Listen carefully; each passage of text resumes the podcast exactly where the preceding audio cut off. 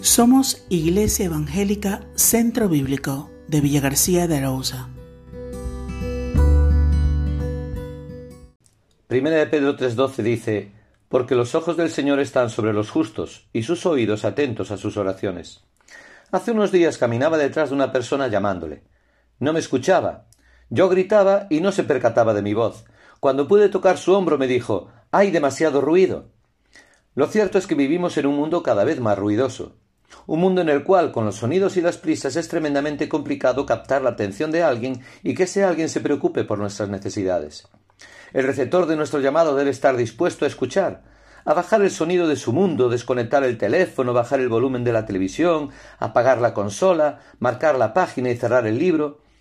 El que alguien esté dispuesto a callar todas las demás voces de la vida para atendernos con toda su atención es un privilegio, algo verdaderamente inusual. Sin embargo, en el trono del cielo, Dios está con su total atención en ti. Tus oraciones son tratadas como joyas preciosas. Su preocupación está completamente centrada en ti y en tus necesidades. Dios recibe tus palabras como ese fragante olor que llena su casa. Se agrada de oírlas. No son interrumpidas, sino que son oídas. ¿Sabes?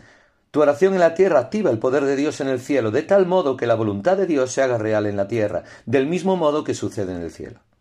Tus oraciones mueven a Dios para cambiar el mundo que te rodea. Puede que en muchas ocasiones no alcances a entender el, misterio de la oración, el poder de la misma, y quizás, como los discípulos de Jesús, puedas creer que hace falta algún tipo de manual para aprender a orar. Pero la oración es algo tan sencillo como hablar con Dios, desde el corazón hasta el mismo trono celestial.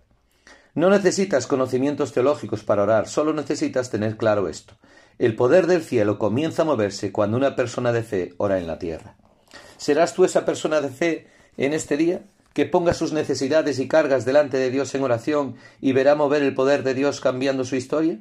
No esperes a mañana. Comienza a orar hoy.